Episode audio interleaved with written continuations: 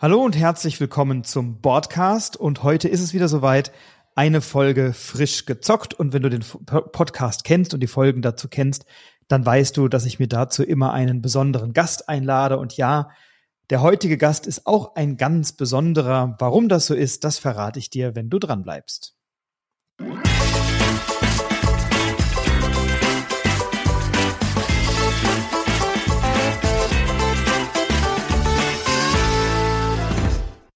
Vor einigen Monaten sind wir uns online über Instagram und äh, dann später auch persönlich auf der Messe in Essen über den Weg gelaufen, haben immer mal so ein bisschen hin und her geschrieben, uns dann in Essen getroffen und hatten gleich das Gefühl, dass da eine Verbindung ist. Wir haben uns gleich richtig gut verstanden und äh, hatten eine wunderbare Begegnung und dann in der Folge auch einen sehr, sehr schönen Austausch und haben uns jetzt tatsächlich auch letzte Woche mal live zum Spielen in Wiesbaden bei mir getroffen. Da war er bei mir zu Gast und dann haben wir nach der Spielesession gesagt, jetzt wollen wir unbedingt miteinander podcasten und den Kontakt intensivieren. Jemanden, den ich in ganz kurzer Zeit extrem zu schätzen gelernt habe, ist der Oliver Clemens. Hallo lieber Olli, schön, dass du da bist. Hey Frederik, danke, dass ich dabei sein darf. Da habe ich heute richtig Lust drauf, mit dir über Spiele zu quatschen. Absolut. Und das, gestern haben wir, haben wir schon miteinander gesprochen, da hast du so schön gesagt, das mit uns beiden war irgendwie Liebe auf den ersten Blick, oder? Das kann man so mm, sagen. Ja, ist tatsächlich so. Also, äh, wenn ich an unsere Begegnungen zurückdenke, also angefangen von den ersten Sachen, die wir hin und her geschrieben haben, klingt jetzt vielleicht kitschig, aber da war tatsächlich irgendetwas, was mich zu dir hingezogen hat. Und deine Stimme macht einfach auch wahnsinnig viel aus. Also es ist total schön und gehört mit Sicherheit zu meinen Höhepunkten 2022, dass wir uns über die Füße gelaufen sind. Und ich freue mich, wenn du bleibst, also wenn wir sozusagen uns jetzt kennengelernt haben und dann äh, einander noch ein bisschen länger erhalten bleiben. Das wird schön und ich glaube, das ist der Beginn von etwas ganz Wunderbarem. Und auch wenn es jetzt ein bisschen kitschig klingt, das ist doch in der Spielewelt so schön, dass man sich begegnet und dann sofort merkt, man hat eine Ebene, man äh, hat nicht nur ein gemeinsames Hobby, sondern auch Interessen, eine ähnliche Wertewelt, eine Sicht auf die Dinge und äh, sich darüber dann eben auch beim Spielen, aber eben auch darüber hinaus begegnet. Das ist etwas ganz Wunderbares. Ja, und äh, wir haben uns auch auf ein paar Spiele geeinigt, natürlich, über die wir heute sprechen wollen, nämlich auf sechs Stück an der Zahl. Frisch gezockt ist ja das Format, wo jeder von uns beiden drei Titel dabei hat. Bevor wir aber das Geheimnis ein bisschen lüften und dann auch tiefer in die Spiele einsteigen, ähm, für all jene, die dich nicht kennen, du bist ja in der Instagram-Bubble und bei Twitter unter der Fu spielt, äh, sozusagen identifizierbar. Erzähl uns doch mal erstens natürlich, wer bist du, was machst du so und was hat es mit diesem ungewöhnlichen Namen auf sich? Wer ist denn der Fu? Also hinter der Fu steckt ein Spielepseudonym, das noch aus einer ganz alten Zeit kommt, in der ich äh, viel mit den Computerspielen unterwegs war.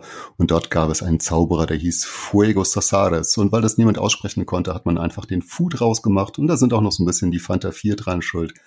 Ähm, ja, ich heiße Olli Clemens, ich komme aus dem Saarland und äh, ich spiele einfach gerne. Und weil ich gerne spiele, ist dann dieses Hobby zu einer Leidenschaft geworden. Und äh, wie das Leidenschaften so oft machen, sie drängen sich in jeden Teil deines Lebens rein.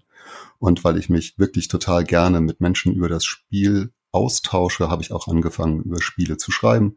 Das mache ich jetzt seit ein paar Jahren für dein Ringboten, das Online-Magazin. Dort kümmern wir uns um viele Dinge, die sich aus der Welt der Fantastik äh, anbieten, um darüber zu sprechen. Da kümmern wir uns auch um Romane, um Hörspiele, um Comics und eben auch um Brettspiele.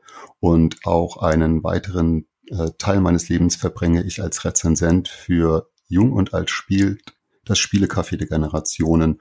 Und dort kümmern wir uns um Spiele, angefangen von Kinderspielen bis zum Expertenspiel, die in irgendeiner Art und Weise es ermöglichen, dass Jung und Alt generationenübergreifend zusammen spielen, zusammen eine gute Zeit haben, egal mit welchen Voraussetzungen sie an den Tisch gehen. Und Spiele, die uns da besonders gut gefallen, für die haben wir besonders viel Liebe und ein Generationenspielsiegel entwickelt. Und wer am 11.11. auf der Spielwiesen ist, der weiß auch, welche zwei Spiele wieder dieses Siegel tragen werden. Ja, da sind wir sehr gespannt drauf und wir haben uns auch schon geeinigt, dass wir über dieses Projekt mal eine eigene Podcast-Folge machen, auch mit deiner Kollegin Petra, die das, glaube ich, sehr federführend prägt und leitet oder zumindest ins Leben gerufen hat. Und da werden wir mal eine gemeinsame Folge machen, um über dieses Projekt zu sprechen. Und auf, auf die freue ich mich schon sehr. Ähm, ich glaube, das ist ein ganz interessantes und auch ein wichtiges Thema eben über dem Spiel oder durch das Spielen Generationen zu verbinden. Ja. Aber lass uns heute mal einfach über Spiele quatschen. Genau. Was hältst du davon, wenn wir von klein nach groß vorgehen? Das ist doch ein schöner Vorschlag. Und zwar ohne Wertung, sondern wirklich nur nach Schachtelgröße, oder? Genau, einfach nur die Schachtelgröße. Dann äh, muss ich mich als Gastgeber unangenehm in den Vordergrund drängeln, denn äh, gerne überlasse ich meinen Gästen sonst den ersten, äh, den ersten Ausruf sozusagen, aber dann darfst du nachher das krönende Highlight zum Ende machen. Ähm, dann fange ich mit dem kleinsten Spiel an, was wir heute besprechen, zumindest wenn man nach der Schachtelgröße geht, denn in dieser Schachtel steckt eine ganze Menge drin. Ähm, und zwar habe ich, und das sage ich gleich vorweg, das Spiel von Ravensburger erhalten als Rezensionsexemplar, ähm, gratis sozusagen von Ravensburger. Das Rezensionsexemplar entbindet mich aber nicht der Objektivität, also ich muss es nicht gut finden, sondern ich rezensiere es nach wie vor sehr objektiv, kann aber nicht verhehlen, dass ich sehr begeistert bin von diesem Spiel. Es handelt sich nämlich um den fünften Teil der Echoes-Reihe um den Fall Die Violine. Ein Spiel von Matthew Dunstan und Dave Neal. Von Matthew Dunstan werden wir nachher auch noch etwas hören. Ähm, und über diese Echoes-Reihe habe ich im Rahmen des Innospiel Awards, also dieser, dieser Folge zum Innospiel Award, mit dem Nico Wagner schon ein bisschen gesprochen. Und äh, jetzt geht es eben um den fünften Fall. Ich erkläre es nochmal ganz kurz, das Spielprinzip für all jene, die es nicht kennen. Es gibt eine Hintergrundgeschichte, äh, ein Vorfall, der zumindest erfordert, dass Menschen Ermittlungen ergreifen oder sich damit beschäftigen. Und wir sind mit einem guten Gehör ausgestattet und wir können aus Gegenständen Akustikschnipsel, Audioschnipsel heraushören und wenn wir die in die richtige Reihenfolge bringen, uns dann die Geschichte und das, was wirklich geschah, erschließen können. Und so auch bei der Violine. Da ist es also so, dass es sechs etwas dickere Karten gibt. Das sind sechs Kapitel dieser Geschichte. Auf denen sind sehr hochwertige, sehr schöne, sehr stimmungsvolle Bilder aufgedruckt. Und dann gibt es noch 18 weitere Karten, auch mit sehr stimmungsvollen Bildern. Und die kann man über eine App, die zu dem Spiel gehört, einscannen und hört dann eben einen Akustikschnipsel. Und das kann mal von Schritten, die irgendwo weglaufen, eine Tür, die quietscht oder auch ein Dialog, alles Mögliche sein. Und dann geht es eben darum, erst einmal herauszufinden, welche drei Schnipsel gehören denn jeweils zusammen und in welches Kapitel. Und wenn wir das sortiert haben, dann geht es auch darum, die Kapitel in die richtige Reihenfolge zu bringen und sich dadurch eben zu erschließen, was geschehen ist. Ähm, in diesem Spiel, die Violine ganz konkret, befinden wir uns in, am 30. August 1788 in Österreich und vor dem Wiener Burgtheater wurden zwei Leichen gefunden. Also einmal direkt vor dem Burgtheater ein General und in der Nebenstraße außerdem die Leiche einer unbekannten Frau. Und wir sind nun eben Gesandte des Kaisers Joseph II. und sollen Licht ins Dunkle bringen, eben mit unserer Fähigkeit, aus Dingen Audioschnipsel zu hören. Soweit, so gut. Ähm, und ich habe natürlich gleich mal geguckt, was war denn eigentlich am 30.08.1788 in Wien in Österreich? Und muss dazu sagen, also dieser Fall, ich werde es gleich noch ein bisschen ausführlicher erzählen, aber dieser Fall hat mich erstmal sehr gefesselt und mir sehr gut gefallen, weil er sehr, sehr stimmungsvoll war. Und über diesem Fall schwebte die ganze Zeit eine etwas bedrückende oder eine etwas beklemmende, beklommene Stimmung. Und der Hintergrund könnte sein, dass am 30.08.1788 Österreich sich gemeinsam mit Russland im Krieg gegen die Türken befunden hat. Ähm, die Russen und die Österreicher haben kooperiert, nachdem Katharina II., die Zarin derzeit von Russland, damals die Krim annektiert hat und dann Österreich sozusagen in den Krieg mit verwickelt hat als Verbündete und gegen die Türken damals einen Krieg angezettelt hat. Und ein Spiel, das zu dieser Zeit herauskommt, das auch die Annexion der Krim nur eben ein paar hundert Jahre vor unserer Zeit thematisiert, ähm, das hat mich tatsächlich sehr beklommen oder hat, hat mir ein Gefühl der Beklemmung verursacht und, und ähm, ich weiß nicht, wann die angefangen haben, dieses Spiel zu produzieren. Ähm, wahrscheinlich deutlich früher. Aber dass dieses Thema, das ja jetzt gerade in Europa eben auch eine sehr traurige und sehr unrühmliche und sehr große Rolle spielt, auch in diesem Spiel zumindest irgendwie durch die Atmosphäre aufkommt, das hat mich eben ähm, beschäftigt. Gleichwohl beschäftigt sich dieser Fall nicht mit diesem Krieg, aber trotzdem kann man aus diesem Fall heraushören. Ne? Da geht es um einen General und da geht es um einen Konflikt, äh, der im Hintergrund passiert und um Intrigen am Kaiserhof. Und die müssen wir eben irgendwie aufdecken. Ähm, gleichzeitig ist es so, dass in diesem Fall der Kaiser, der österreichische Kaiser oder der Kaiserhof in einem Konflikt ist mit einem Rebellenbund, den sogenannten Feuerraben. Also das ist ein Fantasiename, das ist kein reeller äh, kein reeller Rebellenbund sozusagen, aber diesen Konflikt, der liegt sozusagen diesem Fall zugrunde. Und da merkt man schon, dass der etwas zu tun hat, auch mit Kriegswirren. Also ohne dass der Krieg als solcher explizit thematisiert wird, schwebt er doch so als Topos irgendwie mit. Ähm, und ich will natürlich nicht den Fall spoilern, ganz klar, möchte aber gerne erzählen, was mir an dieser Geschichte so gut gefallen hat. Ich habe aus dieser Reihe drei andere Titel gespielt, nämlich die Tänzerin, den Mikrochip und den Cocktail.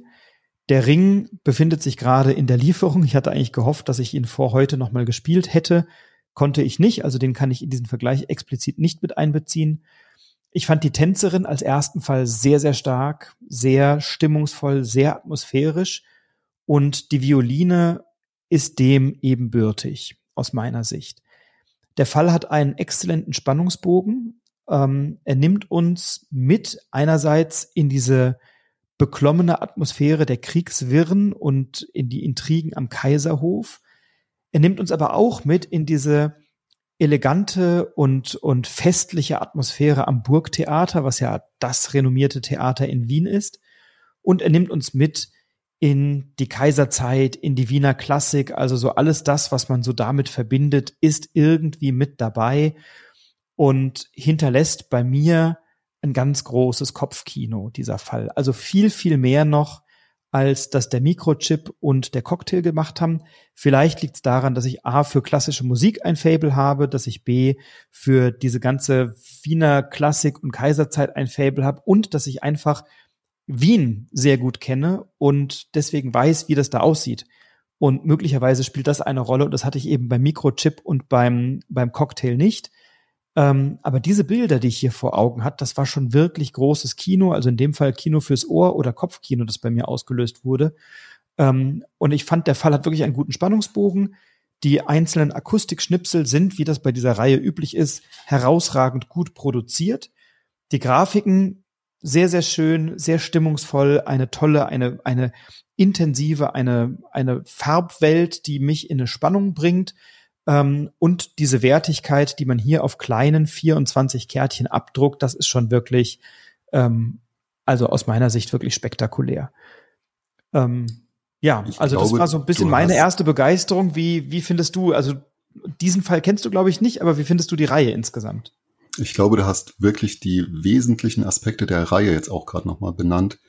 Äh, diese kleinen Schachteln mit diesen wenigen Bilderkarten bieten zuerst mal überhaupt gar nichts Besonderes. Aber diese Soundfiles lassen eine unglaubliche Ideenwelt in den Köpfen entstehen. Ich äh, habe die Tänzerin gespielt und ich habe noch so intensiv beklemmende Erinnerungen an ein Mädchen, an das Schicksal des Mädchens, an Füße aus, auf, auf einem Kiesbett und der langsam sich zusammensetzenden kausalen Kette, die dazu geführt hat. Und das macht diese Reihe wirklich ganz besonders. Und ich habe dir eben sehr aufmerksam zugehört und ich habe jetzt schon Lust, mich einfach mal wieder in eine historische Epoche hineinziehen zu lassen, die uns so fremd ist. Und ähm, ich habe richtig Lust drauf. Das, das Tolle an dem Fall äh, aus meiner Sicht ist auch, dass, also der Nico hat in unserer Folge gesagt, für ihn, er fragt sich, ist das überhaupt ein Spiel, weil wir ja nur ein Hörspiel rekonstruieren am Ende des Tages. Und ich kann das ein bisschen nachvollziehen, diese Perspektive, denn ich brauche bei diesem Spiel niemanden. Ähm, ich habe einen Fall mit mehreren gespielt, äh, zwei Fälle, also einen Fall zu dritt und einen zu zweit gespielt und den dritten dann alleine. Ähm, und ich muss sagen, ich, ich brauche da niemanden bei mir. Ich finde das super, dass ich da mit meiner Fantasie, mit meinem Hörerlebnis, mit meinem Kopfkino komplett alleine bin, meine, meine Ruhe habe, einen schönen Tee dazu trinken kann, es mir gemütlich mache und dann diesen Fall für mich so langsam entstehen lasse. Und ich brauche da keine Diskussion, was glaubst du, was passiert ist, was glaubst du, was passiert ist. Ähm, denn das führt mich nur aus meiner Geschichte und aus meiner Welt wieder raus. Und deswegen ist das für mich ein ganz herausragendes Solo-Spiel. Und ich betone, ich bin explizit kein ambitionierter Solo-Spieler. Ähm, ich werde das nachher nochmal revidieren bei einem anderen Beispiel, aber ich bin eigentlich jemand, der sehr gerne in Gesellschaft spielt und sehr gerne auch mit Menschen interagiert oder auch ein bisschen ähm, die anderen ärgert oder sich auch mal ärgern lässt oder so. Aber bei so einem Spiel, das ist wirklich komplett fokussiert auf das Wesentliche und dieses Hörerlebnis entsteht in meinem Kopf und da entstehen meine Bilder und die gehören mir ganz alleine und die möchte ich mit niemandem teilen. Aber ich glaube, da hast du auch noch eine andere Perspektive drauf, ne? Hm, ja, ich habe dasselbe Erlebnis mit jemandem geteilt und für uns war es unglaublich stimmungstragend, dass wir zu zweit in einem abgedunkelten Raum mit einer Kerze und einem Glas Wein uns diese Stunde lang mit diesem Fall beschäftigen konnten und eben genau zu diesen Punkten uns austauschen konnten, Vermutungen anstellen. Und ich bin auch kein kooperativer Spieler und ich habe auch ähm, wenig Lust, mir erstmal lange äh, Monologe anzuhören, was ein anderer denkt, was möglich äh, sein könnte oder was passiert sein könnte. Aber in diesem Fall haben wir ganz wenig miteinander gesprochen, aber die Emotionen waren halt sehr präsent. Und äh, das hat sich dann auch in dem Gesicht meiner Frau gespiegelt und wir hatten eine wahnsinnig gute Zeit zu zweit. Ich weiß nicht, ob das Spiel wirklich mehr Personen verträgt, aber alleine zu zweit, vielleicht auch noch eine dritte Person, dann ist es auf jeden Fall ein Spielerlebnis, das man sich auf jeden Fall mal geben sollte. Also ein Spiel, das zur Intimität einlädt, ob alleine oder zu zweit in einem kleinen Raum, aber zu dritt braucht man es wirklich nicht spielen oder zu viert schon mal gar nicht. Äh, aus der Echoes-Reihe der Fall Die Violine von Matthew Dunstan und Dave Neal. Und üblicherweise suche ich ja auch ganz gerne mal die Meinung der Community bei Boardgame Geek heraus. Ähm, das habe ich natürlich auch in diesem Fall probiert, allerdings mit einem etwas ernüchternden Ergebnis. Insofern, als dass dieser Fall so neu ist. Der ist also jetzt noch nicht mal eine Woche auf dem Markt, glaube ich. Also zum Zeitpunkt der Aufnahme knapp eine Woche überhaupt erst auf dem Markt. Und insofern gibt es bei Boardgame Geek dazu zwei Bewertungen, eine von mir und eine von einem anderen. Ich habe es mit einer 8 bewertet, der andere mit einer 9, also sehr ordentliche Bewertungen. Ähm, aber das ist momentan das Einzige, was man dazu findet. Insofern lade ich euch gerne ein, bewertet diesen Fall, schaut euch das an und wenn ihr Lust habt auf Hörerlebnisse, dann ist die Echos-Reihe und in dem Fall die Violine eine gute Wahl. Ähm, ja, aber dann würde ich sagen, kommen wir doch zu einem anderen Spiel nochmal und vielleicht bei einem, wo es etwas stiller zugeht, zumindest unter Wasser ist es doch meistens etwas ruhiger, oder? Ja, man könnte fast denken, dass bei diesem Spiel, über das wir uns jetzt austauschen, eigentlich gar nicht gesprochen werden müsste, denn wir schauen Korallen beim Wachsen zu. Die Rede ist von Coral, ich spreche es mal englisch aus, es könnte allerdings wahrscheinlich auch Korall sein, denn hinter dem Team Two Tomatoes stecken Menschen aus Barcelona, die zusammen mit einem französischen Spieledesigner und einer britischen Illustratorin dieses Klötzchenbauspiel geschaffen haben. Bei Choral, das ähm, greift sehr an einen Trend an, den ich so 2021 und 2022 erlebt habe, äh, beschäftigen wir uns mit dem Thema Natur und diesmal halt eben unter Wasser. Und zusammen wollen wir eine Koralle wachsen lassen spielen allerdings immer noch gegeneinander. Das Spiel gliedert sich in zwei Phasen, denn am Anfang haben wir so einen kleinen Nukleus und äh, bitte entschuldigt, ich bin überhaupt gar kein Biologe, ich sag mal den Kern der Koralle. Der wird zuerst reihum umbaut, bis er nicht mehr zu sehen ist. Das ist einfach so ein daumengroßes, viereckiges Klötzchen. Und danach setzt man seine Spielsteine immer wieder an diese Koralle an wo man sie ansetzen darf. Das regelt ein kleiner Spielstein in seiner eigenen Spielfarbe, den man oben drauf setzt. Und man möchte am Schluss, wenn das Spiel vorbei ist, wenn man von oben auf die Koralle drauf schaut, die meisten Symbole seiner eigenen Farbe sehen, denn dann hat man das Spiel gewonnen. Dazu hat man allerdings die Möglichkeit, durch das taktische Setzen von Spielsteinen natürlich auch die Symbole der anderen am Tisch zu überbauen, denen etwas wegzunehmen. Und so spielt man vielleicht 10, 15 Minuten an seiner Koralle, bis man am Schluss sehr schnell festgestellt hat, wer das Spiel gewonnen hat. Wir haben das Spiel zu dritt gespielt, da war noch deine Frau dabei. An was erinnerst du dich bei diesem Spiel? Ähm, du meinst, woran mich dieses Spiel erinnert oder an was ich mich erinnere von nee, der Partie, die wir gespielt haben? Tatsächlich, woran erinnerst du dich bei diesem Spiel? Also, mm, ich habe ja, ich kretsch mal rein. Genau das ist es. Ja. Es ist vollkommen unspektakulär. Eine runde Korall ist tatsächlich wie einmal in die Lego-Kiste reingreifen und was Schönes bauen, während man dabei sich unterhält oder einen Tee trinkt. So ging es zum Beispiel mir. Also ich fühle bei diesem Spiel ganz wenig, außer dass es unglaublich schön aussieht und dass diese Klötze in meiner Hand äh, für ein tolles Gefühl sorgen. Die sind so aus Holz, die sind relativ groß, die sind so abgeknickte Dreieckssteine, wie man es so aus Tetris hat, um Lücken zu füllen. Also rechte Aber Winkel einfach, ne? So. Rechte Winkel, genau. Aber von dem Spiel bleibt irgendwie so gar nichts übrig, außer einen hübschen optischen Eindruck. Ja, also ich habe das, das die ganze Zeit gespielt, also die ganze Zeit, wir, wir haben dann, keine Ahnung, wie lange das Spiel gedauert hat, zehn Minuten oder so, ne? nicht viel länger.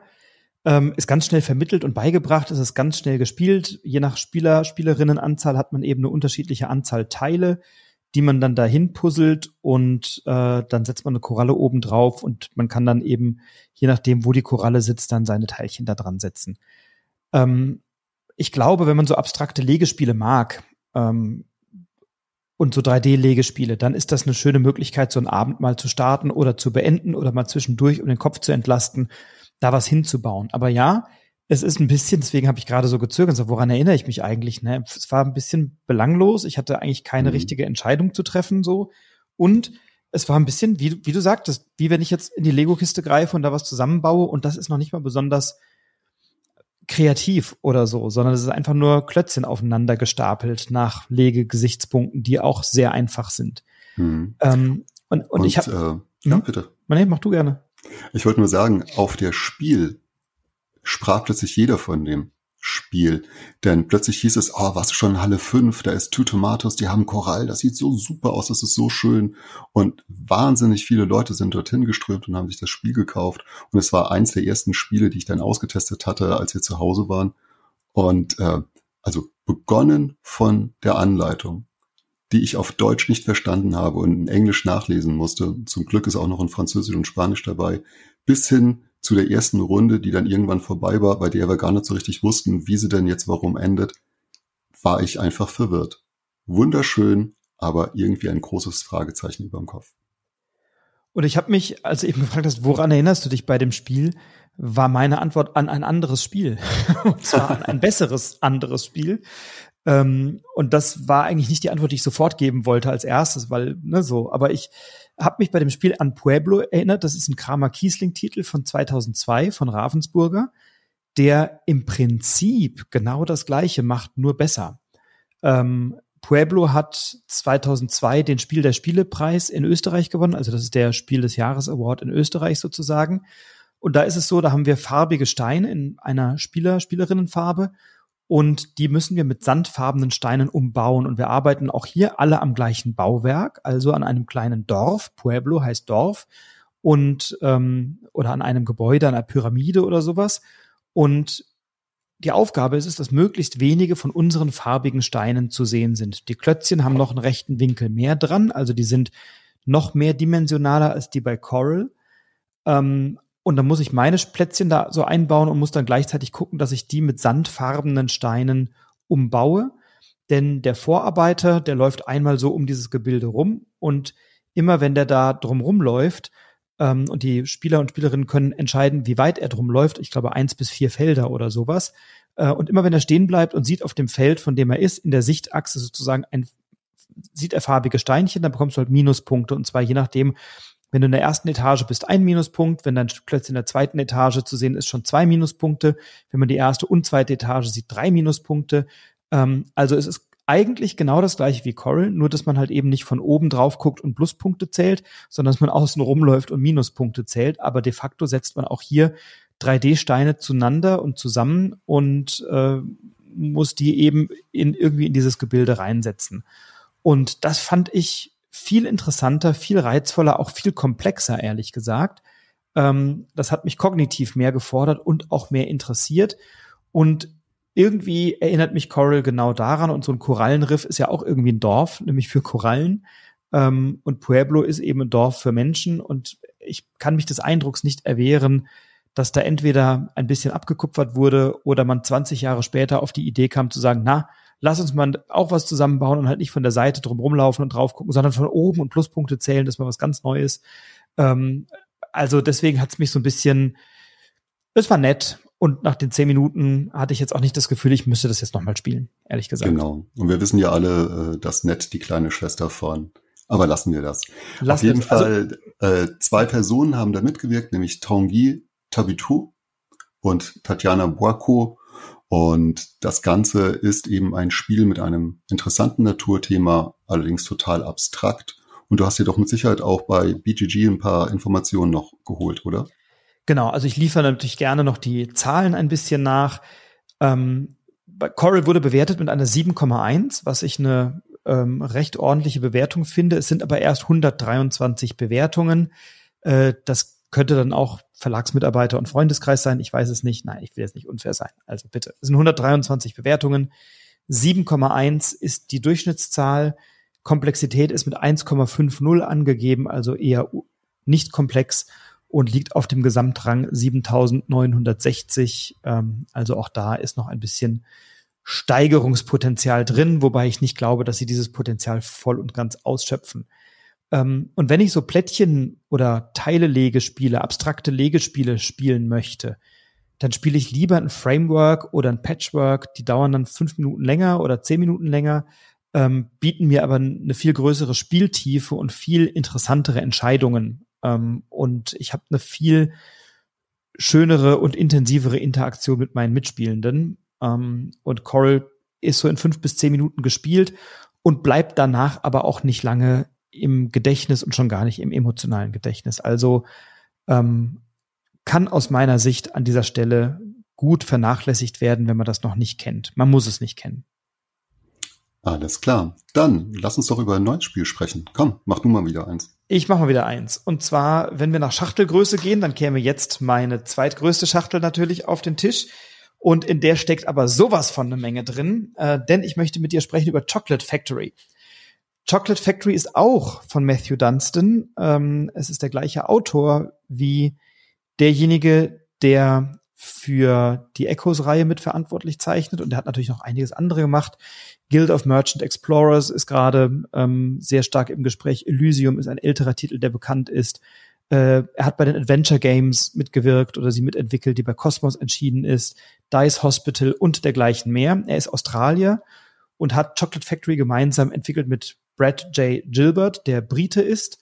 Und die haben auch gemeinsam bei Dice Hospital, Elysium und Guild of Merchant Explorers schon zusammengearbeitet, also ein eingespieltes Autorenduo.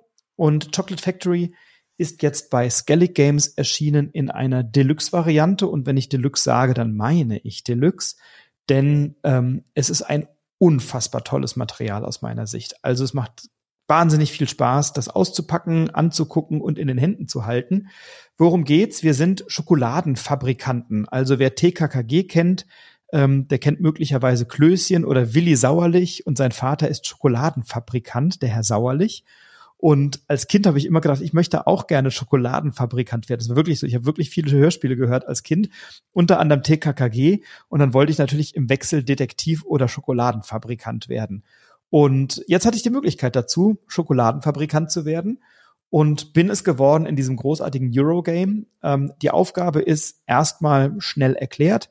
Wir haben eine Fabrik, die dargestellt ist durch ein Playerboard und diesem Playerboard ist in der Mitte so eine Schiene ausgespart und auf dieser Schiene schiebe ich dann so Kakaobohnen und andere Produkte auf einem Förderband von Maschine zu Maschine und ich kann eben oberhalb und unterhalb dieser Schiene kleine Maschinen ausbauen, nämlich eine pro Runde. Das ist auch gratis. Also ich kann mir einfach eine von einem Stapel aussuchen.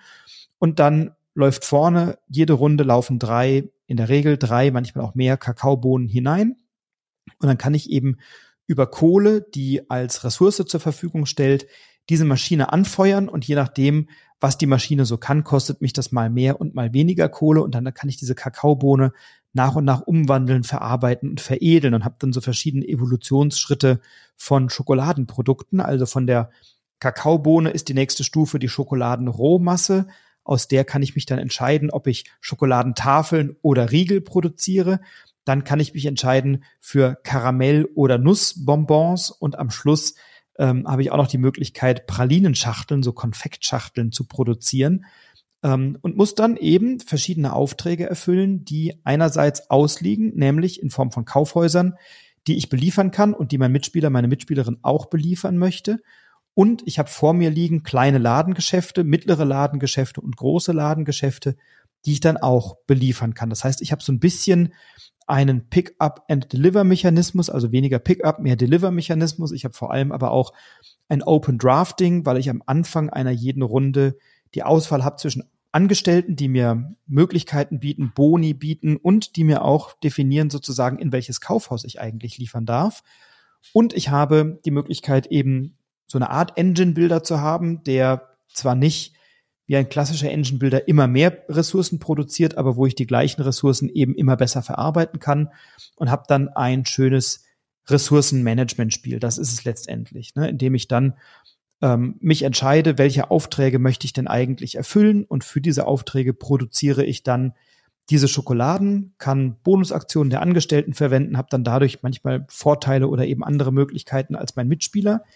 Und was interessant ist, die Wertung bei den Kaufhäusern funktioniert über eine Mehrheitenwertung. Das heißt, ich kann zum Beispiel sagen, ich liefere jetzt ähm, ein, eine Schokoladenlieferung in das, keine Ahnung, grüne Kaufhaus und da muss ich eben zwei Bonbons abgeben, ob jetzt Haselnuss oder Karamell, ist eigentlich wurscht.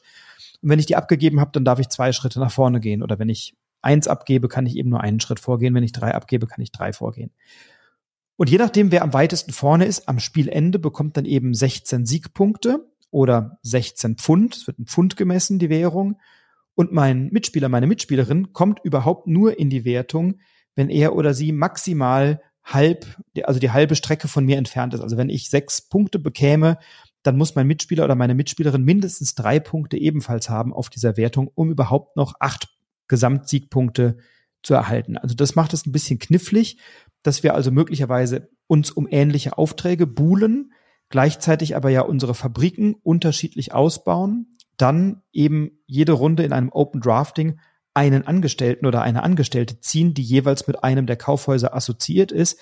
Das geht also schon manchmal dann interessant zur Sache, wenn man eben den gleichen Angestellten einstellen möchte oder nutzen möchte. Ähm, es ist interessant, sich für eine Fabrik oder für eine Ausbaustufe der Fabrik über diese Maschinen äh, eben dann zu beschäftigen. Und, und das ist eben sehr schön und auch äh, sehr befriedigend. Das ist so ein kleiner Wettlauf bei diesen Kaufhäusern. Gleichzeitig möchte ich meine Ladengeschäfte beliefern, weil ich dann unmittelbar Siegpunkte bekomme, was auch ein bisschen leichter ist. Und ich möchte ganz gerne, ähm, was ich lobend erwähnen möchte, ich habe sehr viel Freude am Optimieren so, ne? Also ich möchte gerne meine Fabrik möglichst effizient, möglichst fokussiert ausbauen, so dass die einzelnen Ausbauschritte der Maschinen gut zusammenpassen ähm, und finde es dann wahnsinnig erfüllend, wenn dann am Ende einer Produktionskette wirklich das rauskommt, was ich haben möchte. Und wenn ich dann so meine Kakaobohnen über dieses Förderband schiebe und dann sage, ah prima, ich krieg genau das hin, was ich hier ähm, liefern möchte, dann ist das wahnsinnig erfüllend und belohnend. Also wenn diese Aufträge, die Maschinen, die Arbeiter, wenn das alles so ineinander greift und sich das dann auch über die zur Verfügung stehende Kohle gut finanzieren lässt und wenn man das eben gut geplant hat, dann läuft es wie geschmiert und dann ist sozusagen das ein sehr befriedigender Prozess. Und wenn man eben mal schlecht plant oder vielleicht die Maschinen irgendwie blöd einsortiert, dann ist das Förderband nicht so gut aufeinander abgestimmt, dann ist es vielleicht zu teuer, bestimmte Dinge zu machen, dann ist es ineffizient ähm, und das kann ich durch Planungsfehler haben oder weil ich ein bisschen Pech habe bei der Kartenauswahl. Und das macht für mich den Reiz des Spieles aus, ein möglichst effizientes und produktives Förderband zu bauen, mit dem ich eben meine äh, meine Punkte da sammeln kann. Wie hast du es denn empfunden, das Spiel? Naja, du hast, ebenso selbstverständlich gesagt, wenn dann das Förderband gut zusammengestellt ist, dann flutscht es. Äh, ich habe natürlich die Erfahrung gemacht in meiner ersten Runde, da lief gar nichts. Äh, ich hatte die Kohle, ich hatte die Rohschokolade, es lief von links nach rechts durch. Dann kam schon die erste schwere Entscheidung. Dann habe ich schon äh, statt einer Schokoladentafel einen Schokoriegel gemacht. Mein Förderband läuft weiter und ich merke mit jedem Spielzug, oh nein, ich habe das überhaupt nicht bedacht. Das ist kein Spiel für Menschen, die gern aus dem Bauch spielen. Ganz im Gegenteil. Du bist hart im Optimieren und das kann wahnsinnig viel Spaß machen. Ähm, wenn am Schluss, du hast es gerade beschrieben, genau das rechts rauskommt, was du links geplant hast, dann ist das ein unglaublich befriedigendes Gefühl. Ich kann euch nur sagen, ich war nicht so zufrieden. Du hast mich dermaßen in den Boden gestampft, dass ich erstmal zwei Tage gar keine Schokolade sehen oder essen wollte. Ähm, aber ich hatte eine ziemlich gute Zeit dabei, ein Spiel kennenzulernen, das mich herausfordert und bei dem ich weiß, je häufiger ich spielen werde, desto besser werde ich in diesem Spiel. Das hängt natürlich auch damit zusammen, dass ich weiß, äh, was das Material und die Angestellten und äh, die Ausbaustufen äh, der eigenen Fabrik mir bieten werden und wie ich die sinnvoll einsetze. Aber ich weiß, warum Dinge nicht laufen und das finde ich bei einem Spiel immer sehr motivierend, wenn ich meine Fehler die dafür sorgen, dass ich nicht effizient arbeite, auch erkennen kann. Und da ist Chocolate Factory auf jeden Fall sehr transparent und zeigt dir ganz genau, warum du gut bist oder warum du nicht gut bist. Und also genau wie du es beschrieben hast, ne? Ich war in meiner ersten Partie auch echt schlecht und habe dann, du musst natürlich erstmal die Karten kennenlernen und wissen, was will das Spiel eigentlich und wie funktioniert das hier. Aber genau das eben dieses Optimieren, dieses Besserwerden und dann eben auch die Entwicklungs- und Lernfortschritte, das ist, geht dann relativ schnell. Also die Lernkurve ist bei diesem Spiel recht groß. Und mittlerweile habe ich, glaube ich, neun oder zehn Partien, glaube ich, von diesem Spiel gespielt. Ähm, oder elf, ich muss, also, also jedenfalls ein paar mehr. Und äh, muss sagen, dass die Spannung und das, der Spaß an diesem Spiel kein bisschen nachgelassen hat. Ich finde es tatsächlich wirklich cool.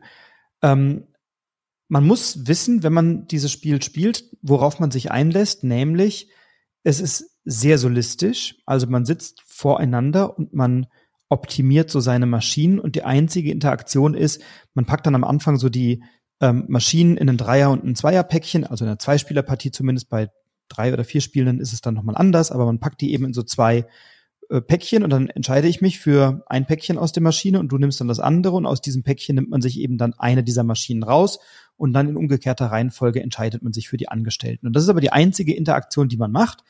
Diese Produktionsstraße oder diese Produktionskette, die macht man dann eben alleine und knobelt, puzzelt da sehr solistisch vor sich hin. Also es ist eher ruhig und konzentriert. Ähm, gleichzeitig bin ich halt in meiner eigenen Welt, so in meinem Kopf und ich gehe dann so durch, was möchte ich hier und was mache ich hier eigentlich und so. Und ja, ich bin ein bisschen in meinem Kopf, aber in dem ist es eben sehr schön bunt an der Stelle. Und das mag mhm. ich. Ähm, weil die Haptik ist toll, wenn man so diese, die, ich mag das total, wenn du diese Kakaobohne legst du dann vorne auf ein Plättchen, dann schiebst du das rein und dann landet die an einem Punkt im Förderband und alle anderen Sachen, die vielleicht noch auf dem Förderband liegen, die schiebst du dann eben eins nach hinten. Ähm, und dann musst du überlegen, was mache ich damit? Es gibt so Felder, da kann ich die Sachen dann wieder vom Förderband runternehmen, ansonsten bleiben die halt drauf, bis das hinten rausrutscht.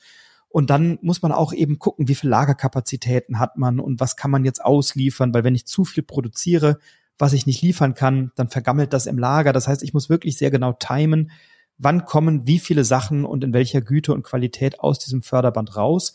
Ähm, und die Gestaltung des Spiels macht mir doppelt Freude, weil es eben so hochwertig ist. Also alle diese Materialien, also diese diese, die Kakaobohnen und die Rohmasse, also alle diese Schokoladenprodukte, das sind wirklich richtig schöne, farbige, lackierte Holzteile. Und dann hast du eben wirklich rote und gelbe Bonbons da liegen und du hast wirklich so kleine blaue Pralinenschachteln und so und du hast so kleine Kakaobohnen und das, das, das ist in einer, in einer Materialqualität und in einer Optik, die wirklich Lust macht auf die nächste Partie. Also es, es glitzert, es glänzt alles, es sieht einfach cool aus. Also so habe ich das zumindest empfunden. Ging es dir auch so? Ja, ich habe ja diese Farbenfreude immer dann gesehen, wenn ich am Ende meines Zuges zu dir rübergeschaut habe und gesehen habe, was du da alles produziert hattest, während bei mir vielleicht einmal ein gelbes und ein rotes Konfekt lag äh, und auf deiner Seite wirklich die Ressourcen sich gehäuft hatten. Ähm, was ich noch beachtlich finde, und ich denke, das muss man tatsächlich bei diesem Spiel auch loswerden, wir beide quasseln total viel. Wir reden aber während des Spiels haben wir kein Wort gesprochen. So sehr waren wir tatsächlich in unsere Gedanken vertieft. Also es ist kein kommunikatives Spiel. Man hat äh, die Interaktion, wie du gerade gesagt hast, bei der Auswahl der Karten beziehungsweise bei der Auswahl der Fabrikteile. Und ansonsten war hier Ruhe. Ähm, sollte man wissen, es ist ein hartes Optimierungsspiel, bei dem man sehr viel in seinem Kopf unterwegs ist. Aber ich habe zumindest mal immer wieder dein zufriedenes Gesicht gesehen, wenn du dann deine Aufträge erfüllt hast. Und ich hatte auch am Schluss eine wahnsinnig gute Zeit gehabt. Aber in einem Spiel suche ich auch so ein bisschen den Austausch mit den anderen. Mhm. Und ähm, deswegen wissen, worauf ihr euch einlasst bei Chocolate Factory. Ja, und, und die einzige Interaktion ist ja wirklich, wenn wir, wenn wir dann sagen, so, ich liefere jetzt zwei Pralinschachteln an mein kleines Geschäft und dann liefere ich noch eine Schokolade dahin und so. Und das ist also die einzige Kommunikation, dann geht's schon wieder weiter und dann bist du mal ein paar Minuten wieder am vor dich hin puzzeln. Und vielleicht noch ein Kritikpunkt, den ich anbringen möchte. Ähm, ich habe das mit, mit unterschiedlichen Leuten jetzt gespielt und einige haben gesagt, na, ich finde es ganz schön fuddelig, weil ich muss jetzt erstmal, jetzt nehme ich eine Kakaobohne runter, dann lege ich irgendwie zweimal Rohmasse da drauf, dann schiebe ich vorne die nächste Kakao Kakaobohne rein dann nehme ich diese beiden Rohmassen wieder runter, mache aus der einen einen Riegel und aus der anderen eine Tafel, dann schiebe ich das weiter, nehme ich das wieder runter und lege jetzt einen Bonbon und eine Konfektschachtel da drauf. Also du bist eigentlich die ganze Zeit damit beschäftigt, Ressourcen draufzulegen und wieder wegzunehmen und das so ein bisschen hin und her zu tauschen. So, man kann das im Kopf nicht komplett durchoptimieren. Möglicherweise gibt es da Leute, denen das gut gelingt. Mir gelingt das bis zu einem gewissen Grad, ab einem gewissen Grad nicht mehr. Äh, und dann musst du wirklich, dann lege ich hier die Kohle hin, dann räume ich die wieder weg, dann räume ich das nächste. Also bist eigentlich die ganze Zeit damit beschäftigt, Ressourcen hin und her zu legen. Und wenn man so etwas nicht mag, dann sollte man von dem Spiel die Finger lassen. Wer aber so wie ich Erfüllung darin findet, die eigenen Züge und Bedingungen zu optimieren und möglichst gute Aktionen und Punkte zu finden oder, oder zu entwickeln, in einer Denkaufgabe und Aufgabe aus dieser Schokolade und der Kohle ein Maximum an Ergebnissen rauszuholen, wer da genauso viel Freude hat wie ich, der ist da gut aufgehoben und alle Partyspieler und Leute, die sich gegenseitig irgendwo was abluchsen oder so, brauchen an der Stelle etwas anderes. Aber ja, Chocolate Factory von Skellig Games, Matthew Dunstan, Brad J. Gilbert, oder Gilbert haben dieses Spiel entwickelt in Deutsch bei Skellig Games in der Deluxe-Variante erschienen und mit einer Wertung von 7,1 bei einem Rang, Gesamtrang von 1564 äh, und einer Komplexität von 2,92, also kratzt schon an der 3 und die heißt dann eben äh, bei Boardgame Geek auch ein mittelschweres Eurospiel oder Eurospiel. Wir haben hier schon 1700 Bewertungen, also ist durchaus repräsentativ. Ähm, schaut euch das an, wenn ihr solche Spiele mögt. Ich mag es, bei mir wird es nicht ausziehen. Ein großartiges Spiel. Und jetzt bin ich gespannt, was du noch mitgebracht hast, denn das ist ja schon noch etwas lebendiger, oder?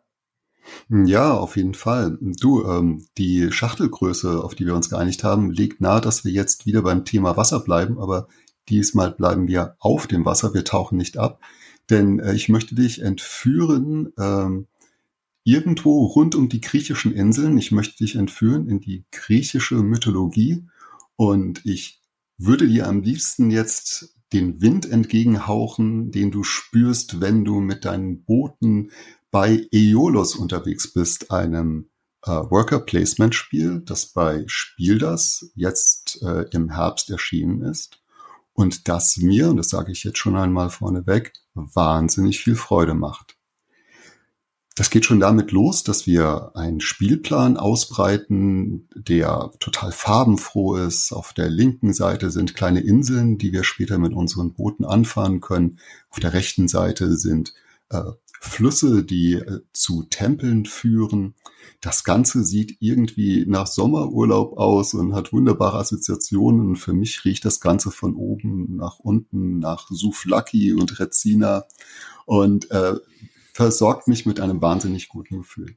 Letztendlich haben wir ein Spiel, bei dem wir um Siegpunkte kämpfen und bei dem wir über einen sehr interessanten Kartenausspielmechanismus erst einmal entscheiden, wohin wir fahren können. Denn wir haben äh, Auswahl von Karten, die die Zahlen 0 bis 5 haben und die haben zwei Farben. Entweder ist es so ein lila oder ein grauer Ton. Und äh, diese Karten spielen wir ab und es werden immer zwei Karten ausliegen. Und die Zahlen, die auf diesen Karten drauf sind, errechnen die Summe meiner Aktion. Und wenn da eine Viererkarte liegt, eine Zweierkarte, dann weiß ich, dass ich die Aktion sechs machen kann. Und im Spiel heißt das, ich fahre an den Hafen mit der Nummer sechs und ziehe mir dort eine weitere Aktionskarte.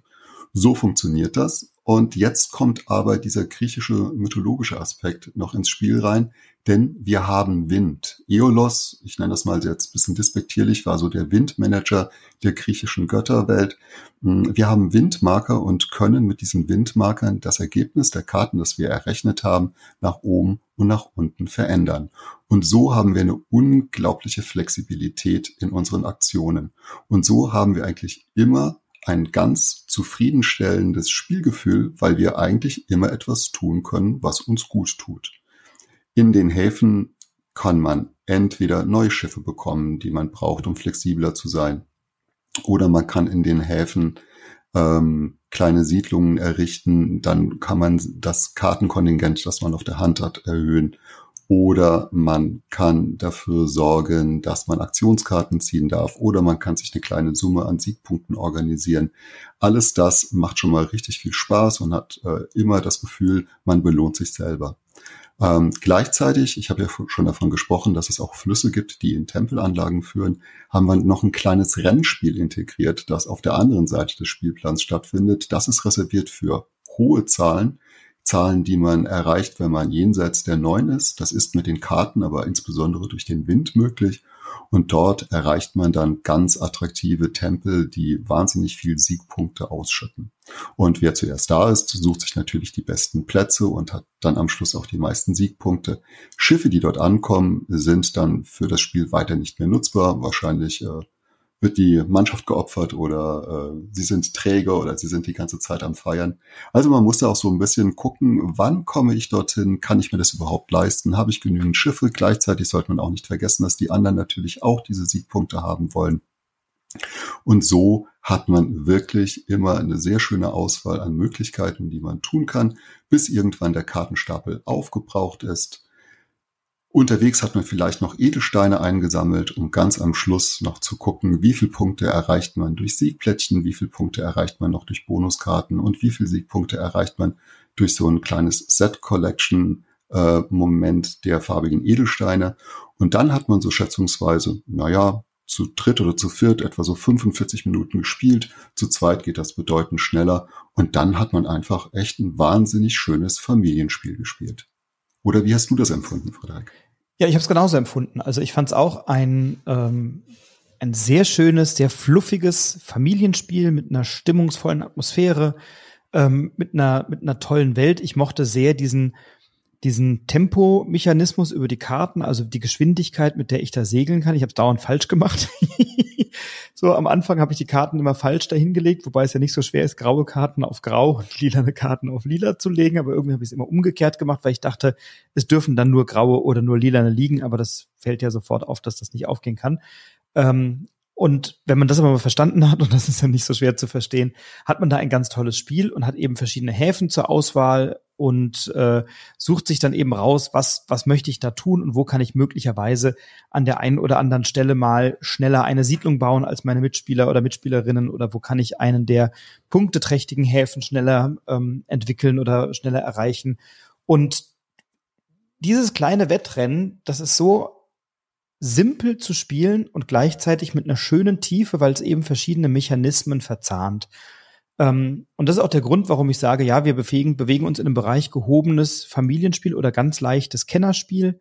Ähm, es ist vielleicht ein bisschen weniger schwierig oder komplex als Living Forest, wenn man sich damit ein bisschen beschäftigt. Es ist aber äh, durch, durchaus, ähm, ja, ich würde es vielleicht so auf eine Ebene stellen mit sowas wie Eldorado oder sowas, was ja auch ein schönes Familienspiel ist. Vielleicht ist es noch mal eine Stufe komplexer oder eine eine kleine Stufe anspruchsvoller, aber es ist durchaus auch angegeben für Kinder ab zehn. Jetzt habe ich keine Kinder, glaube aber, dass die das verstehen und dass das gut funktioniert. Ähm, und was ich ganz schön finde, ist, der Verlag ist ja der Spiel das Verlag. Und dieser Verlag hat ja auch die Spiele Neue Helden braucht das Land und Magistrar beispielsweise, die habe ich mal gespielt letztes Jahr auf der Messe und auch danach. Äh, und auch die Ninja Academy und Tröto fanden, also das sind ja so die Spiele, die dieser Verlag im Portfolio hat. Ähm, und auch hier ist dieses, Verla dieses Spiel Eolos im Vertrieb bei Skellig Games erhältlich. Und da wird es, glaube ich, unter den Kennerspielen geführt.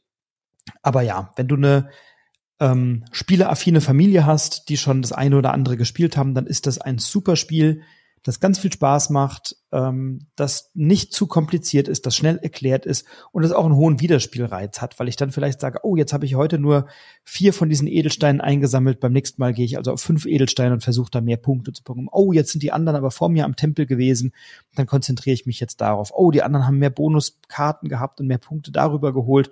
Ähm, das will ich beim nächsten Mal ausprobieren. Also man hat so verschiedene Strategien, die man ausprobieren kann und ich glaube, das sorgt dann eben auch dafür, dass es einen hohen Wiederspielreiz hat. Ich würde es jederzeit sofort mitspielen. Ich habe ich hab ganz viel Freude dabei gehabt ähm, und finde es wirklich einen sehr gelungenen Titel. Ähm, hm. man sollte auch noch dazu sagen, dass äh, Spiel das gleich auch noch dafür gesorgt hat, dass man das Spiel in dem Anspruch ein bisschen anheben kann.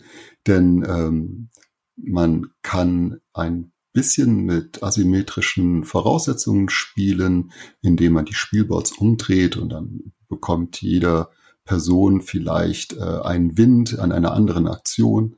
Man hätte die Möglichkeit, noch eine kleine Mini-Erweiterung mit einzubauen, die das Ganze strategischer noch macht. Äh, da ist also wirklich einiges geboten und ähm, ich habe das mit einer Gruppe wirklich von äh, Vielspielern gespielt und die haben gesagt, ja, das ist ein ganz klares Kennerspiel. Die haben aber auch wirklich jeden Zug dann durchdacht.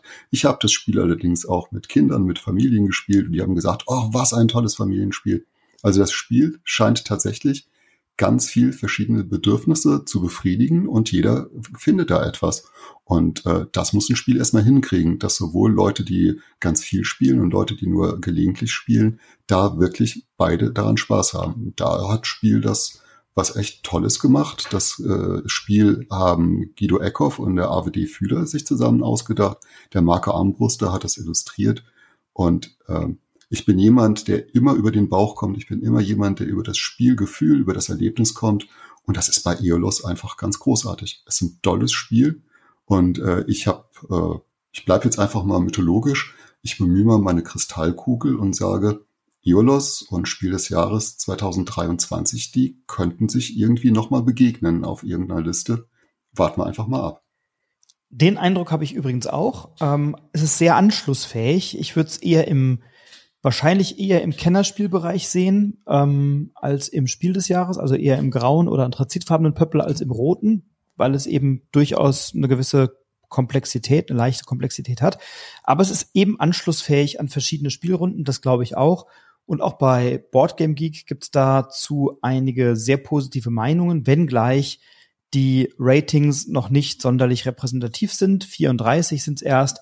Ähm, aber das Spiel ist auch eben erst vor drei Wochen, vier Wochen oder so erschienen und hat eine Gesamtwertung von 7,7, also ist da durchaus gut angekommen. Komplexität 2,33, also das lässt dann auch so ein bisschen auf den Kennerspielbereich ähm, deutet es hin und ist noch im Ranking natürlich weit hinten 14.932, aber ich glaube, das wird noch mal einige tausend Plätze nach vorne schießen, wenn es im Markt also noch ein bisschen besser oder stärker angekommen ist.